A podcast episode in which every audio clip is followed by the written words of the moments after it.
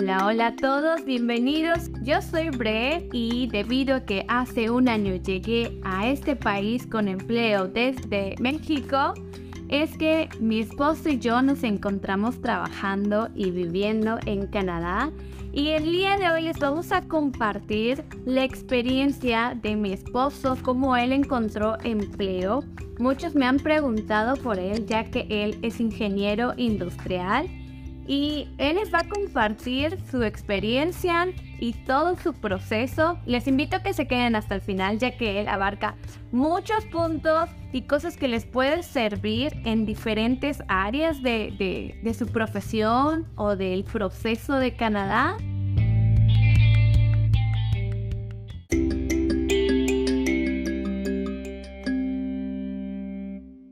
Antes de que Brenda obtuviera el permiso de trabajo, yo apliqué a mil empleos. Yo decía mi experiencia, mi nivel de inglés, todo. Mandaba mi currículum esperando a que me llamen. Y ya después de un año de estar aquí, hay veces que empiezo a recibir mensajes de estas empresas de que, oye, ¿sabes qué? Si estamos interesados en ti y todo. Realmente, pues ya a mí ya no me interesan esos trabajos porque ya tengo un trabajo formal y tengo otro trabajo, pero yo se los digo a ustedes porque te van a contactar después. Hace un par de semanas de los empleos, de los seis empleos donde apliqué, me mandaron un mensaje hace dos semanas que están interesados en hacer una entrevista. Entonces, aquí los procesos son muchísimo más lentos. Eh, largos. Largos. Y tardados. Eh, si yo tuviese experiencia de agricultor, me iría de agricultor, no lo pensaría. Una vez ya estando aquí, vas a mejorar tu nivel en inglés, vas a tener más puntos por tener experiencia laboral canadiense y, y un paso te va a llevar a otro paso, que es lo que estamos haciendo realmente ahorita. Estamos tratando que los pasos que nosotros estamos haciendo nos lleven para la residencia permanente. A ver todo el proceso, pasamos por casi todas las provincias. Checamos la información de, bueno, ahí checó la información de todas las provincias. Eh, nos dimos cuenta que no teníamos el dinero suficiente para pagarnos un college aquí en Canadá y pues seguíamos ahorrando, pero realmente las cantidades para un mexicano promedio que pide Canadá es realmente bastante. Siendo sinceros, pues yo sabía más inglés que Brenda, obviamente, porque yo ya había estudiado un año aquí. Entonces yo solo lo veía por mi lado como ingeniero industrial. Entonces la manera de lograr emigrar, por mediante qué provincia y todo, pero siempre en base a mí. Nunca pensé en base a Brenda porque por su nivel de inglés era muy básico. Entonces decía, pues, pues no creo. Hasta que, pues, un día en la página de Saskatchewan vimos que, que ser maestros de, las, de, los, de los empleos de alta demanda. Entonces fue cuando dije, bueno, pues, pues chance, sí. Es hacia ella. Entonces, nosotros estábamos pensando en Saskatchewan, vimos qué tal es Regina, eh, Saskatoon, todas las principales ciudades.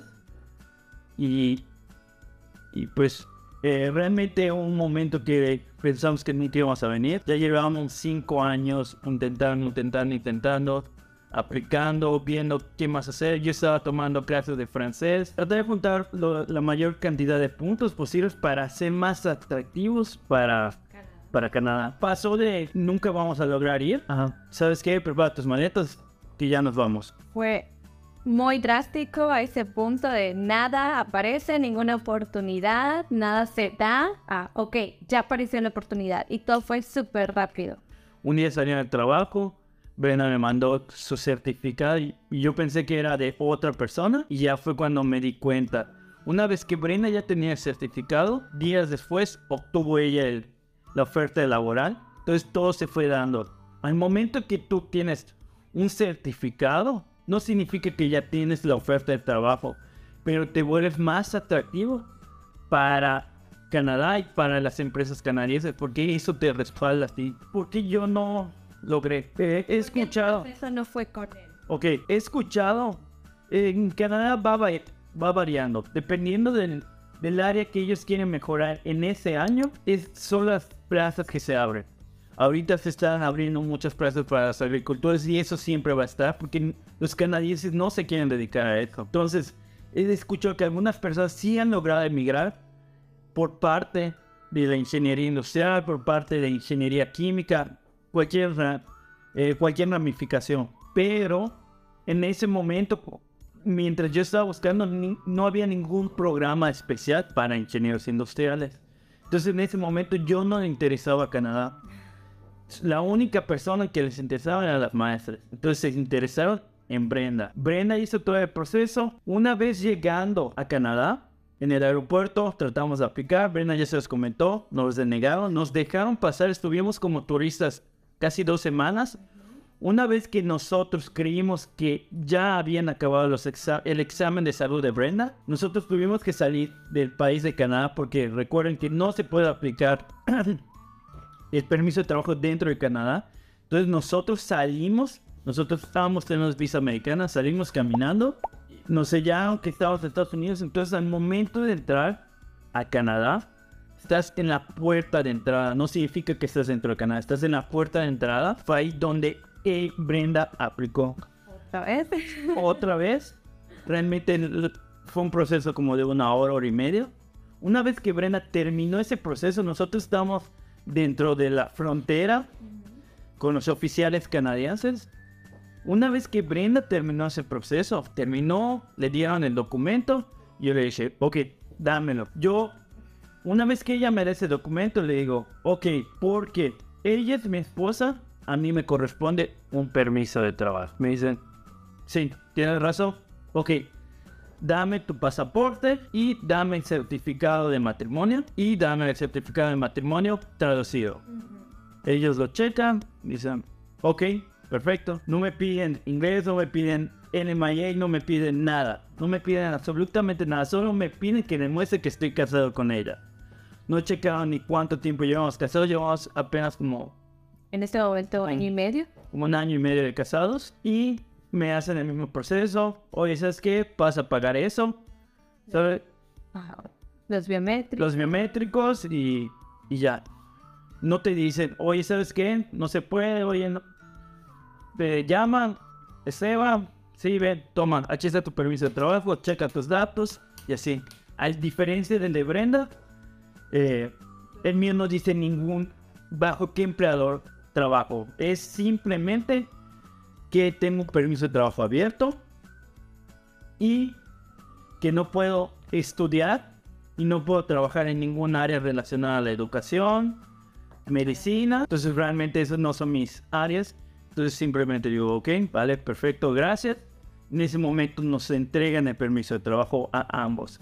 Una vez que te entregan el permiso de trabajo, tienes que, que sacar tu número de trabajador, que es tu SIN number, que es lo que te van a pedir en cualquier lugar una vez que quieres entrar a trabajar.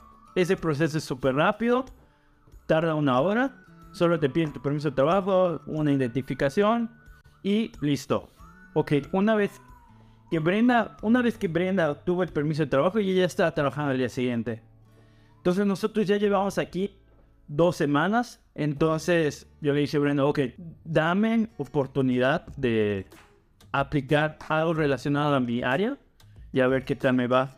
Antes de que Brenda y yo vengamos, yo decía, yo, yo lavo baños, yo lavo somineros, a mí no me interesa, pero pues le dije a Brenda, exacto.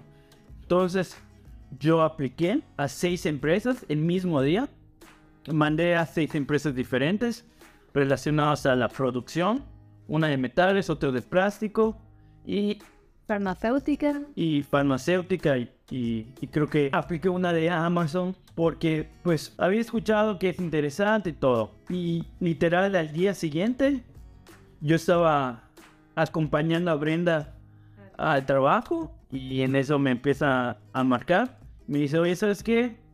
Eh, queremos hacerte una entrevista en tres horas. ¿Puedes? Sí, no. Ok, va, perfecto. Me fui a la entrevista. Cuando estaba yendo hacia, hacia esa entrevista, me hablaron para otra entrevista. Entonces fui para la de supervisor de producción. Por eso es esto muy importante. Muchas pre- preguntas, muchas personas me preguntan si es importante el inglés. Yo no puedo aplicar a ninguna de estas eh, ninguna de esas empresas. empresas, a ninguno de estos empleos, si no te sientes cómodo hablando el inglés.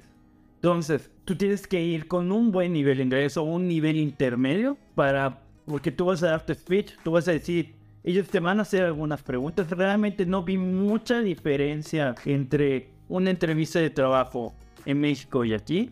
Realmente solo te escuchan. Si tienes que ir muy elegante.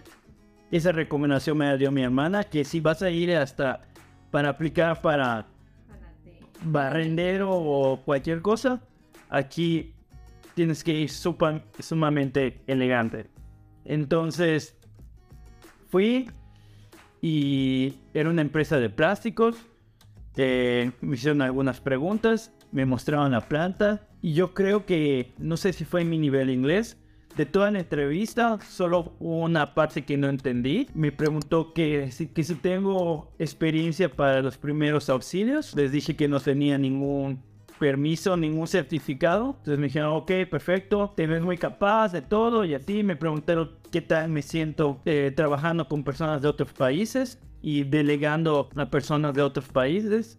Y pues dije que me siento cómodo y realmente no me volvieron a hablar. Luego otra empresa me habló y me dijo, ¿tienes carro? Le dije, no, no tengo carro. Ok, la- los turnos de esta empresa son nocturnos, se varía. Entonces, si no tienes carro, no puedes aplicar para esta empresa, pero muchas gracias. Y luego para Amazon, tú vas y literal, te hacen una plática como de una hora. Eso es literal. Habían como 10 personas y dicen, todos los que están aquí ya están contratados. Y solo se les va a hacer un, ex- un examen antecedentes penales. Yo no sé cómo ellos obtienen los datos míos, porque pues yo soy de México. Va, firmas y todo si sigues interesado y así. Te mandan un correo donde la empresa que se encarga de investigar cada persona. Pero yo en ese momento yo ya no metí mis datos. Vi que estaba teniendo, tuve otra, otra entrevista con otra empresa farmacéutica que pues desde la entrevista se ve la diferencia. Pues en Amazon es- estás en un, en un lugar pues X, en esa empresa estás súper más elegante, más formal, te dan un poco más de idea acerca de los, de los beneficios y toda la empresa. Tuviste una entrevista con una mexicana, pero no fue en España. No, no, ese mismo día tuve tres entrevistas. Yo cuando fui, me entrevistó el que fue mi jefe. Luego tuve entrevista con otra persona que podría ser mi jefe, porque estaban buscando dos personas. Entonces eran de la, la misma posición, pero en diferentes localizaciones, en diferentes plantas. Y luego tuve una entrevista con la jefa de ambos jefes, la cual era mexicana. Realmente dije, bueno, pues es mexicana, ahí está, ya me la gané y todo. Realmente ella fue muy profesional. No, ni siquiera me preguntó nada, no me habló en español, nada. Yo me sentí muy cómodo en esa, pues en esa entrevista. Tardaron casi dos semanas en volverme a hablar para tener otra entrevista. No, de hecho, yo salí de Amazon, de la entrevista de Amazon, y la primera entrevista que la mayor cantidad de empresas haces por teléfono. Entonces me hablan, me empiezan a preguntar un poco acerca de mi experiencia laboral y todo. Ese es el primer filtro. Luego ya es en persona. Luego que ya tuve esas tres entrevistas, me hablan dos semanas después. Yo como ya había visto que tenía tres entrevistas con estas personas, dije, bueno, ya pasé los dos primeros o cuatro primeros filtros. Ya debo estar entre los finalistas. Entonces dije, no voy a hacer perder a Amazon su tiempo. Entonces yo no metí ya ni mis datos. Yo seguí esperando que la empresa de supervisión de producción igual me hablara. Dije, bueno, si esto tardaron dos semanas y así. Por lo tanto, ya llevamos casi un mes sin generar ningún ingreso. Brenda estaba a punto una semana más tarde de, de que recibí su primer cheque. Pues estábamos sobreviviendo de, de los ahorros. y, y ya resulta que me contrataron como al mes después. Tuve como dos entrevistas más, todo súper relajado y así. Y O sea, en total tuviste cinco entrevistas. cinco entrevistas. Y tardaron en contratarte dos meses. como un mes y medio. Una vez que me hablaron, me dijeron, ¿sabes qué? ¿Estás contratado? Yo en ningún momento tuve que demostrar mi nivel de inglés. No me dijeron, oye, ¿tienes examen del IELTS? ¿Tienes el PIP? No, no me pidieron mi título. En físico. Una vez ya que te contratan, te piden tu permiso de trabajo, tu título universitario y así. Yo en ningún momento lo había hecho la evaluación de West para ver la, Validación. la validación aquí en Canadá. Ellos solo pues, pues tienen mi, mi mi título ahí, por si llega a pasar cualquier cosa, mi número de seguro social, mi permiso de trabajo y así. En ningún me pidieron nada. ¿Tu, tu empresa quería corroborar que de verdad Exactamente, decías la verdad con tu experiencia y hablaron a, a sus ex jefes. Me pidieron tres cartas de referencia, eh, entonces le hablaron a mis dos jefes anteriores. Yo en México terminé la universidad, trabajé un año con, en el negocio familiar y después de esto, sabiendo mi interés de venir a Canadá, dije pues yo creo que lo que estoy trabajando con mi, con mi familia, eso no me va a contar como experiencia laboral. Entonces traté de buscar algo como ingeniero industrial para que el día de mañana funcione más. Yo en México estaba trabajando en una empresa de joyería, era americana. Entonces eso igual me ayudó porque yo en México, pues mis jefes directos estaban en, En en, Nueva York. en Nueva York. Tenía que mandar correos en inglés y todo. Y pues estaba en el área de producción y tenía eh, unos departamentos de, a mi cargo. Entonces eso fue lo que pues me ayudó como experiencia. Realmente eso estuve trabajando ya como año y medio. Entonces tampoco tengo la experiencia súper avanzada, pero pues sí dije, pues esa es mi experiencia. He trabajado desde los 12 años, entonces que ese es otro, tengo dos trabajos, uno es más informal, pero pues mi experiencia como mesero pues me ayudó para obtener este trabajo. En segundo trabajo. El segundo trabajo. Pero pues, entonces, este, esta empresa es farmacéutica. Yo estoy en el área de la cadena de suministros que pues es relacionada a mi área. Realmente, ahorita no entiendo bien qué, cómo funciona el sistema canadiense porque mis compañeros, uno de Taiwán, tiene maestría en logística, ¿no? Y él está trabajando pues en la misma área que, que yo. Entonces digo, si yo estudio una maestría aquí en Canadá, sigo teniendo este trabajo, entonces eso todavía no lo he analizado bien. Pero tengo una- un compañero canadiense que él estudió como para hacer películas y él está trabajando pues en la misma área. Entonces todavía eso no lo entiendo muy bien. Mi jefe es de Holanda y él estudió lo mismo que yo. Entonces, realmente el área de estudios en esta empresa, nosotros realmente estamos, no estamos en lo más alto de la empresa, porque pues la- los más altos son científicos que están haciendo todos los estudios para descubrir nuevas medicinas o lo que sea. Entonces nosotros solo somos los que tenemos que mandar los cargamentos, todas las, todas las medicinas que se venden, las que se mandan las recibimos. El trabajo que yo hago es en parte igual físico. Es una combinación de, pues, de computadora como físico. Yo sí tengo que mover algunos pallets, tengo que envolver algunos pallets, pero igual tengo que hacer reportes, tengo que mandar correos, todo es en inglés. De la empresa donde trabajo, no hablo español, no conozco a nadie que hable español. Son gente de toda parte del mundo. Hay africanos, hay taiwaneses, coreanos, Europeos. rusos, de todas partes del mundo, pero mexicanos no conozco ninguno. Bueno, hay una, las recepcionistas son mexicanas, con ellas sí hablaba español realmente, pero pues no es, no es relacionado al área laboral. O sea, es simplemente el, el buenos días, pero no es algo que ella me pueda guiar para yo poder hacer el trabajo. Y como ya les comenté, yo a pesar de tener un, un año de estudiantes aquí en Canadá, pues mi inglés era intermedio. A pesar de mandar correos en inglés y todo eso, al momento de llegar dije, bueno, esto lo tengo, lo tengo bajo control. Pero pues a- la mayor cantidad de personas que se acercaban y me hablaban, porque pues ellos piensan que tú hablas el mismo idioma, son nuevas, es un nuevo vocabulario que tienes que aprender de medicinas, de, del nuevo sistema de, de la computadora que tienes que utilizar. Entonces, en, en el inglés se habla mucho por acrónimos. Entonces, el, el MTR, el TBR, el, todas esas cosas que yo realmente no sé. Entonces, si tienes un nivel de inglés muy bajo y todas las nuevas palabras que tienes que aprender, sí te va a costar mucho. Entonces, el practicar inglés todos los días, diario, eso nos, nos ayuda mucho. Entonces, la diferencia entre el trabajo aquí o allá es totalmente diferente. Eh, a pesar de que México yo era supervisor, pues allá sí tenía que checar entradas. Era una empresa, obviamente por ser de joyería tenía muchísimo más supervisión, pero pues nosotros una vez que entrábamos no podía salir.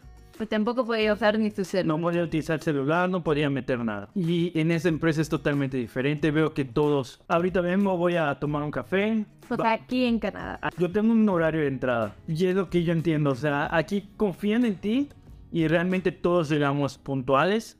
Nosotros entramos a las 8 de la mañana, que es otra cosa.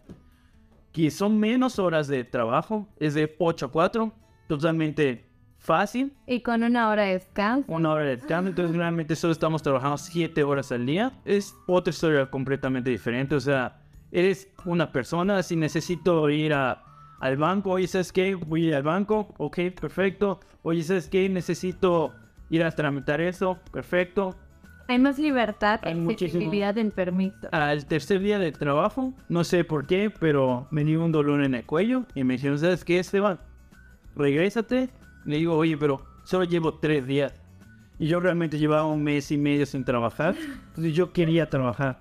Me dijeron, no, o sea, vete a tu casa. La diferencia en México, Aquí estoy hablando de mi experiencia. No digo que sean todos los lugares así, pero pues en todos los lugares donde he trabajado es prácticamente lo mismo. O sea, si, si no te desmayas si no te estás muriendo literal, no te toman en serio, que te sientes mal. Sí, o sea, aquí en esta empresa, mis compañeros es, ¿saben qué? Van a un correo, me siento mal, no voy a llegar. Aquí no necesitas mostrar nada, o sea, todo se basa en la confianza y, y eso a mí me encanta, o sea, confíen en ti y confíen en tu trabajo. Eh, Que la salud la consideran importante. la salud es lo más importante, la familia es lo más importante. Y es una de las cosas que me hicieron en mi entrevista.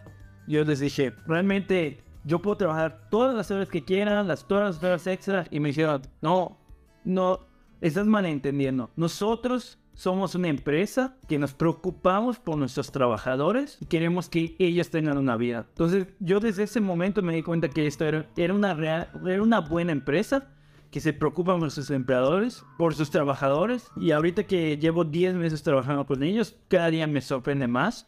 Nunca he escuchado un solo grito. Cuando tenemos cursos, porque es constante, Capacitación. eh, la capacitación es constante, nos pagan las horas extras. Tuvimos una capacitación para la exportación de materiales pe- peligrosos y aparte que nos pagaron ese curso que es un curso caro, nos invitaron a El desayuno. el desayuno, el almuerzo y solo duró seis horas y nos pagaron las ocho horas. O sea, son cosas pequeñas que realmente en mi experiencia nunca ha pasado eso en México. Entonces son Que hacen la diferencia totalmente. exactamente. Y tienes que, que vali- es importante que val- llegues a validar tus estudios. yo sigo, obviamente en esta empresa yo quiero seguir creciendo.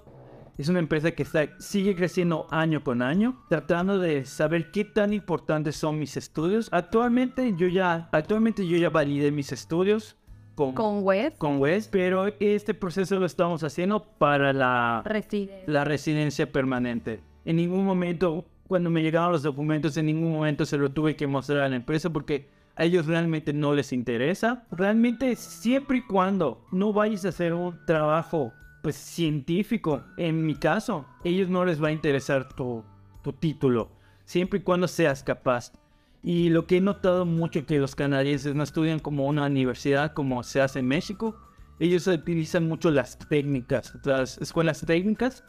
Entonces ellos solo estudian un año, dos años, conforme a lo que quieren hacer. Entonces en este momento yo no planeo estudiar hasta que yo identifique en el área en el que, en el que quiero desempeñarme. Quiero seguir creciendo en el área de la logística, pero hasta este momento no siento que sea necesario estudiar. Lo que sí es necesario es Relacionarse, darse a conocer.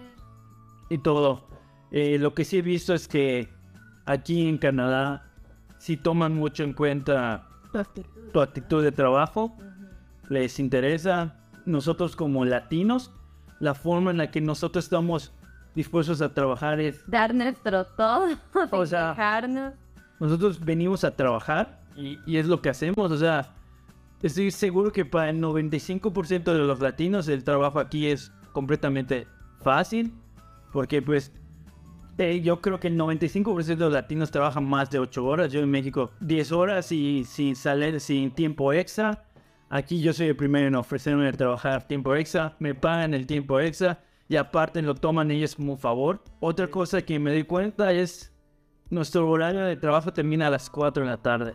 A las 3.59 todos ya están apagando sus computadoras, limpiamos nuestra área de trabajo y nos vamos. No es que no nos podemos ir hasta que el jefe no se vaya.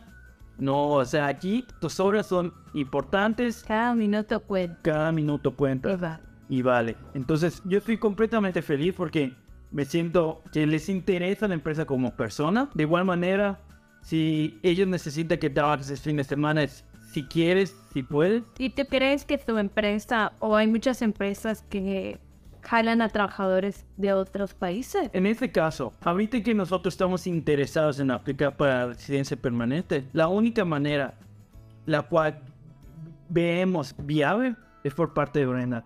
Porque no importa que yo esté haciendo un excelente trabajo, en esta empresa en donde estoy, ellos no creo que estén interesados, a pesar de que les encanta la manera en la que trabajo y todo, no están interesados en meterse en el rollo de, de aplicar para mí. O sea, en los procesos de migración. Ellos no, no van a dar la cara por mí como dieron por Brenda. ¿Por qué? Porque para que apliquen por mí, ellos tienen que demostrar que hay una escasez de materiales o... y eso, de lo, de, mi tipo de trabajo, de lo cual realmente no hay escasez porque cada vez que se abre eh, el puesto de trabajo, eh, al día siguiente ya hay miles de ofertas, ya hay miles de personas que aplicaron a ese trabajo. A diferencia de las maestras, ustedes cuando busquen el trabajo, ustedes van a ver en el Job Bank o en, el, o en la página que estén buscando la cantidad de personas. Yo antes de venir aquí, yo tomé clases de soldadura. Yo salía del trabajo de la joyería y yo sabía que para venir a Canadá, ser soldador es una gran demanda muchas veces leo en los comentarios de Brenda, es que yo no soy capaz de...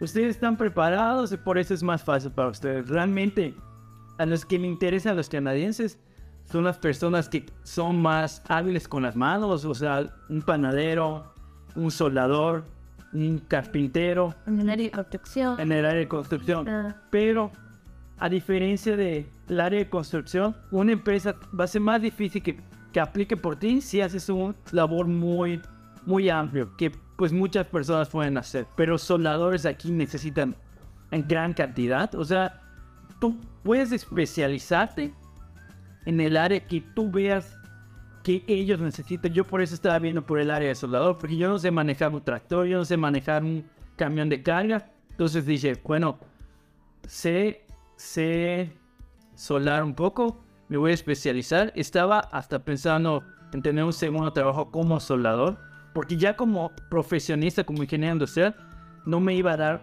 no iba a llenar los requisitos para que alguien diga, a es que me interesa, porque ya hay suficientes ingenieros industriales aquí. Entonces, no hay suficientes maestras en este caso, no hay suficientes agricultores. Entonces, cualquier persona que sepa hacer un trabajo es solamente identificar en la provincia de la cual se está solicitando. Lo que hay de, diferencia en Canadá no es como México si tú quieres emigrar a México, a ellos no, a México no les interesa si vas a vivir en el DF o en Mérida o en Baja California Sur. Tú estás emigrando a México, no les interesa. Aquí en Canadá es diferente.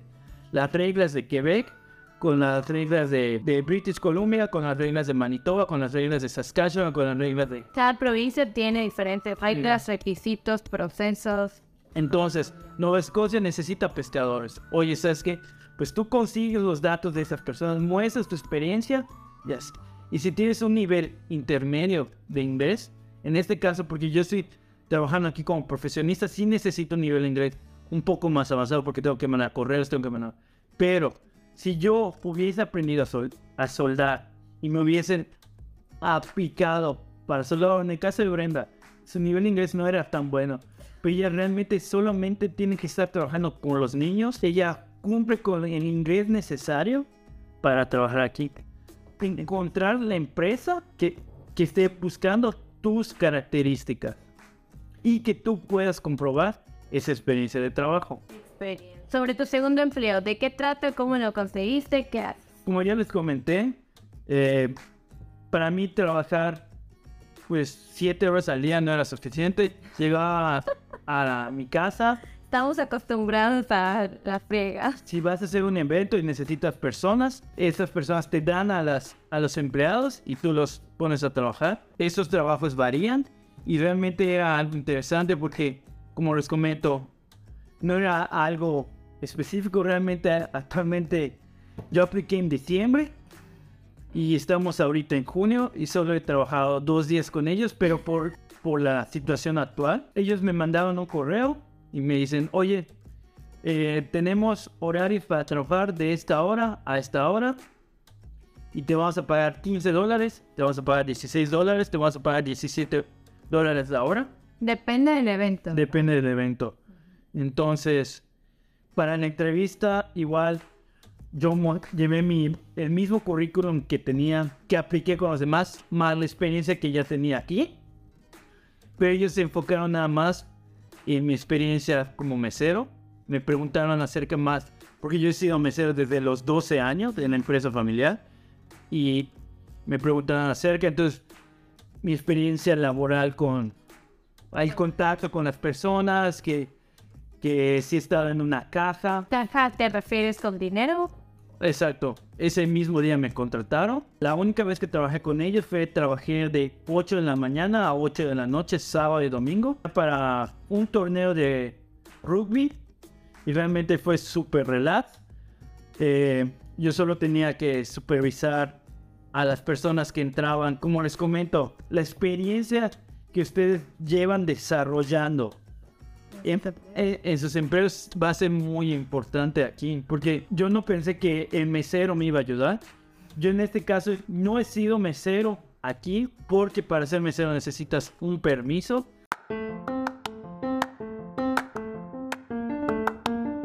Bueno, esa fue su experiencia, su proceso, su información. Espero que les haya aclarado muchas de las dudas que me han estado preguntando en los comentarios. Como, como mi esposo les dice, fue un proceso largo. Antes, durante y ya al llegar aquí en Canadá, es cuestión de tener mucha paciencia, perseverancia, estar buscando de manera constante diversas formas y en diversos lugares hasta encontrar lo indicado y poco a poco las cosas se van a ir dando. Eh, gracias por quedarse hasta el final.